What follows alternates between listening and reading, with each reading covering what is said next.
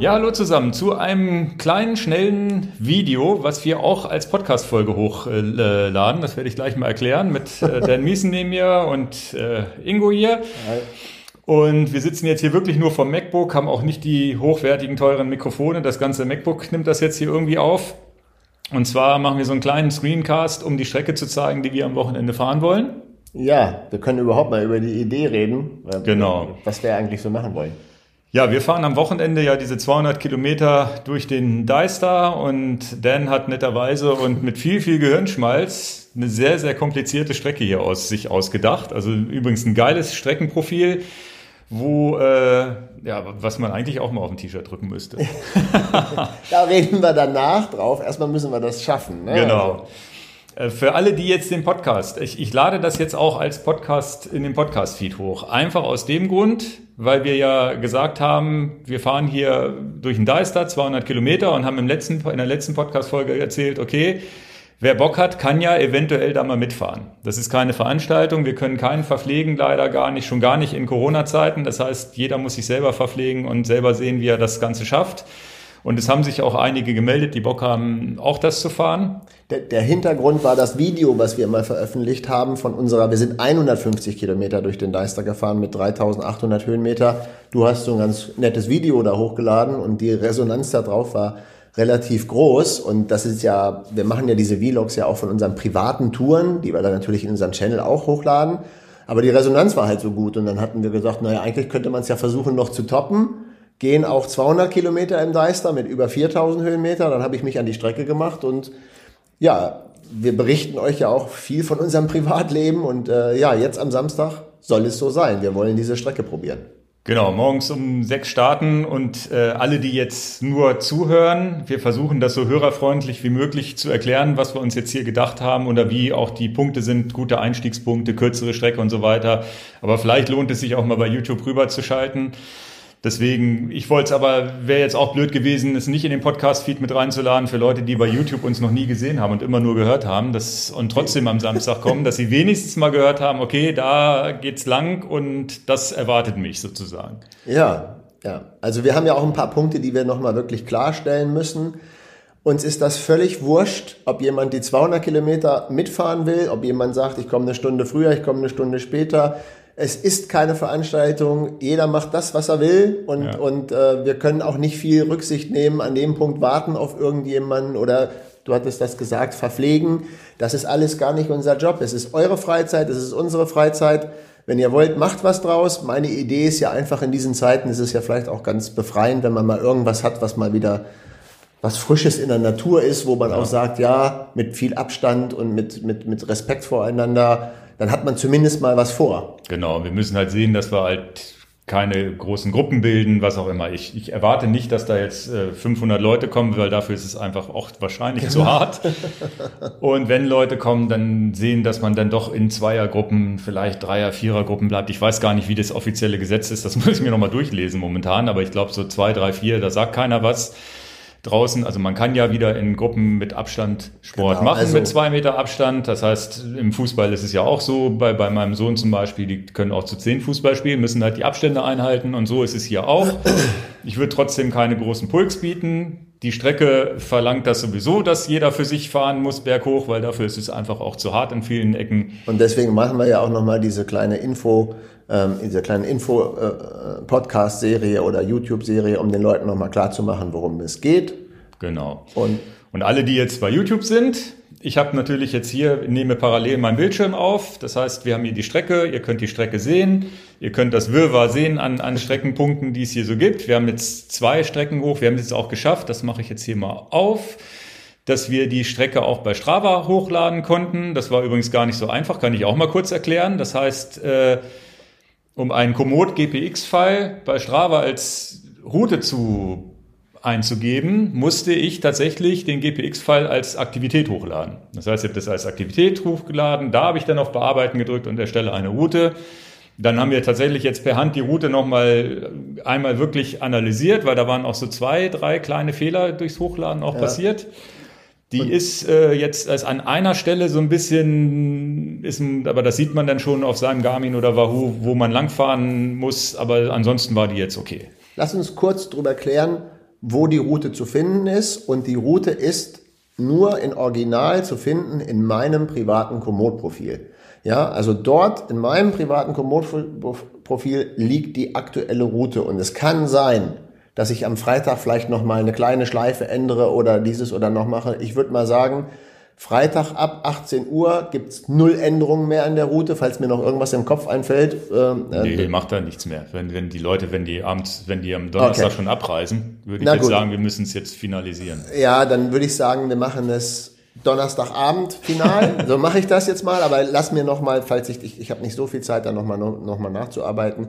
Ja. Aber da sind die beiden Routen und die beiden Routen, die ich gemacht habe, das ist die 200 Kilometer Route, die wir, die wir als Idee haben zu fahren. Die hat bei mir, die ja. hat bei mir einen, ein, eine, eine Nummer bekommen. Also ich habe mir angewöhnt, meine Routen zu durch, durchzunummerieren, damit man nicht von den Namen durcheinander kommt und die heißt bei mir die Nummer 51 mit dem Level 5, da ist da 200 Kilometer. Aber die Nummer 51, wenn ihr bei mir als geplante Route die sucht, das ist die Strecke. Die alternative Strecke, die ich anbiete, also was heißt die ich anbiete, die ich geplant habe, soll euch nur helfen und uns am Ende des Tages auch. Das ist die Nummer 55, die ist etwas verkürzt. Das heißt, wo man mal sagt, pass auf, die Schleife will ich nicht fahren, die Schleife will ich nicht fahren. Die ist im Idealfall dafür gedacht, wenn man unterwegs merkt, Mensch, 200 Kilometer haut mich komplett aus den Socken, ich brauche jetzt mal eine Alternativroute, dann gibt's die 150er Route mit mehr wie 1000 Höhenmeter weniger.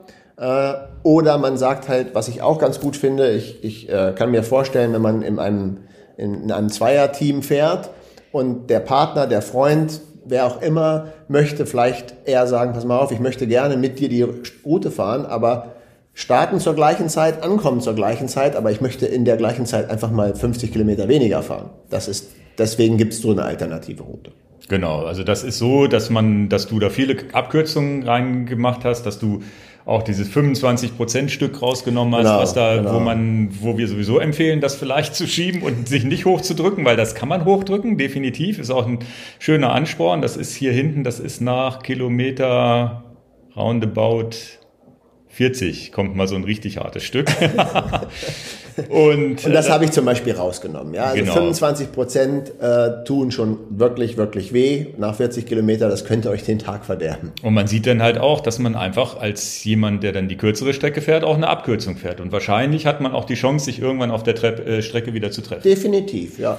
Aber da in, in, dieser Verantwortung bitte das nicht an Ingo und mich adressieren. Wir haben mit uns selber zu tun. Äh, wir sind keine Veranstalter. Da ja, im Grunde muss die Tracks sind da, macht was draus. Im Grunde muss man so sehen, wir stellen hier wirklich eine extrem coole Strecke, die, die, die ja über Jahre erarbeitet hast. Das ist ja wirklich jahrelange Erfahrung, wo du genau klicken kannst, wo du weißt, das ist fahrbar, da muss man vielleicht schieben, das ist so und so steil. Das heißt, das, wir stellen im Grunde ja nur den GPS-Track zur Verfügung und jeder kann da langfahren. Mehr machen wir nicht und ähm, das ja, wird, wird eine spannende Geschichte, weil jeder von uns wird, glaube ich, am Ende zu kämpfen haben, schaffe ich jetzt diese 200, die ja in echt auch 210 Kilometer sind, wenn man sich die Strecke anguckt, ähm, schaffe ich das, schaffe ich das nicht.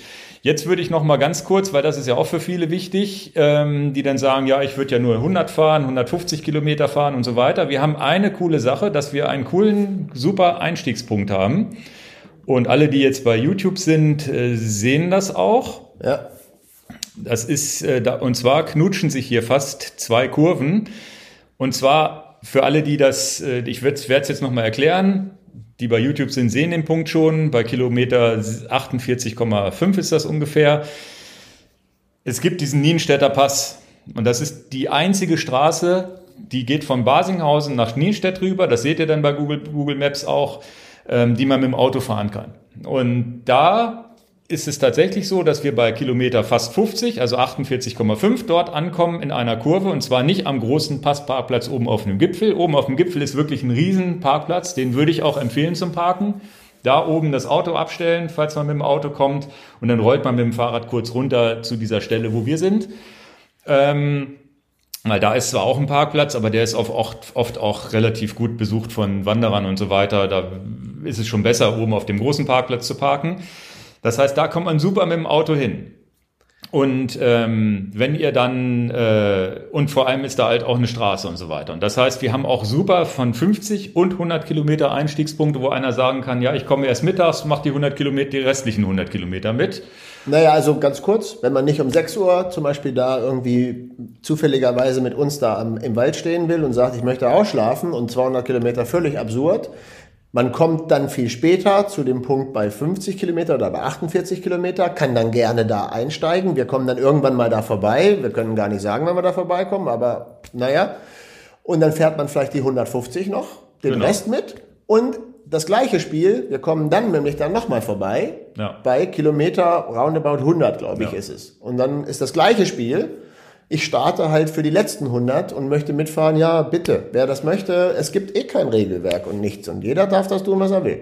Es ist sicherlich auch möglich, weil sich hier die Leute alle selber verpflegen müssen. Genau. Es ist sicherlich auch nicht blöd, wenn man wirklich sagt, man möchte um 6 Uhr starten, vielleicht sein Auto da oben hinzustellen oder wie auch immer mit, mit Verpflegung und, und dann, dann, zum Start rollen. Zum Start runterrollen, weil zum Start muss man dann ja kurz zwei Kehren hochfahren, aber sonst rollt man nur zum Start hin und könnte ja. tatsächlich morgens um sechs da auch unten am, mit, mit uns sozusagen gemeinsam um sechs da losfahren, hätte aber trotzdem da einen Punkt oder man versteckt sich da auch nochmal was, ne? aber nicht unser Versteck nehmen.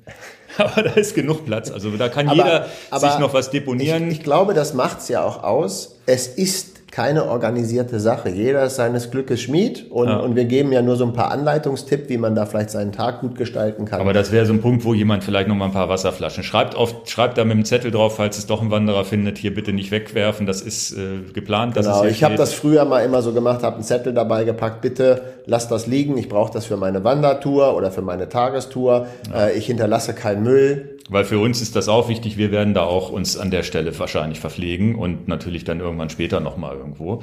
Aber das ist ein guter Punkt. Und das ist auch letztendlich, das ist eine harte Tour, die man da macht, wo man auch, wo ihr seht, das ist ja alles immer zickzack. Man hat immer die Chance irgendwie, na gut, wenn man jetzt auf der, ist das die Südseite? Ja, wenn man auf der Südseite des Deisters ist, muss man natürlich einmal über den Deister rüber. Aber da kann man auch, wenn man wirklich komplett im Eimer ist, kann man auch die asphaltierte Straße nehmen und wieder runter zum Parkplatz rollern. Ich sag mal so, ähm, im schlimmsten Fall habt ihr vielleicht 40 Minuten im direkten Weg, um wieder zum, genau. zum Ausgangspunkt zurückzukommen. Und selbst wenn man mal sagt, ich bin komplett leer gelaufen, habe gar nichts mehr zu essen und zu trinken, das kriegt man noch hin. Gut, also das heißt, wir haben bei Kilometer 48,5 hier den Einstiegspunkt. Das Gute daran ist auch, dass wir ja da auch eine Pause machen werden. Das heißt, da ist es auch mal so, wenn man da hat man auch mal so eine Karenzzeit und kann vielleicht noch mal kurz ein Wort sprechen. Das genau. ist ja auch gut. Das ist ein Punkt, wo wir anhalten und nicht in Bewegung sind. Hier steht nach viereinhalb Stunden 48,5. Da haben wir ja auch diese 25 Prozent Steigung, die wir wahrscheinlich schieben werden diesmal, um Körner zu sparen.